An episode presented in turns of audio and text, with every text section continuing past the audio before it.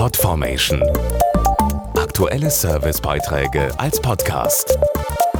Regelmäßige Infos und Tipps aus den Bereichen Gesundheit und Ernährung.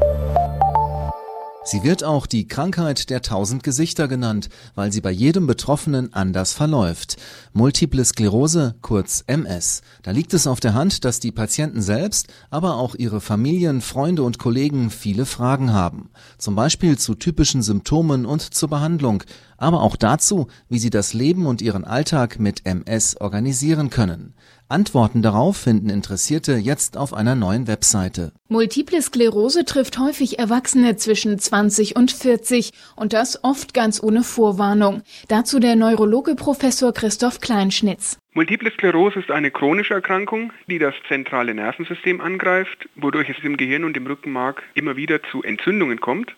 Das kann sich dann zum Beispiel in Kribbeln bzw. einem Taubheitsgefühl, aber auch in Sehstörungen oder in Koordinationsproblemen äußern. Bei den meisten Patienten verläuft die MS in Schüben. Heilbar ist sie bislang leider noch nicht. Mit der richtigen Therapie können viele Betroffene trotzdem ihren Alltag gut meistern und ihre Lebenspläne verwirklichen. Dafür ist vor allem eine umfassende Information wichtig. Hier unterstützt ab sofort die neue Internetseite ms-begleiter.de der Firma Genzyme. Die Webseite orientiert sich an den Bedürfnissen der Patienten und bietet verständliche Antworten etwa zu Symptomen, Diagnose, Verlauf und Therapie, aber auch zu ganz praktischen Alltagsthemen wie Berufstätigkeit, Freizeitgestaltung und Partnerschaft mit MS.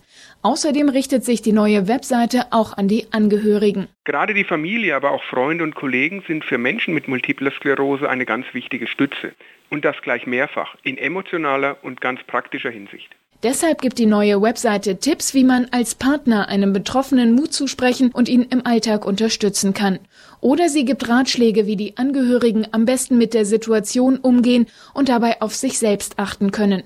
Alle Infos auf ms-begleiter.de. Podformation.de Aktuelle Servicebeiträge als Podcast.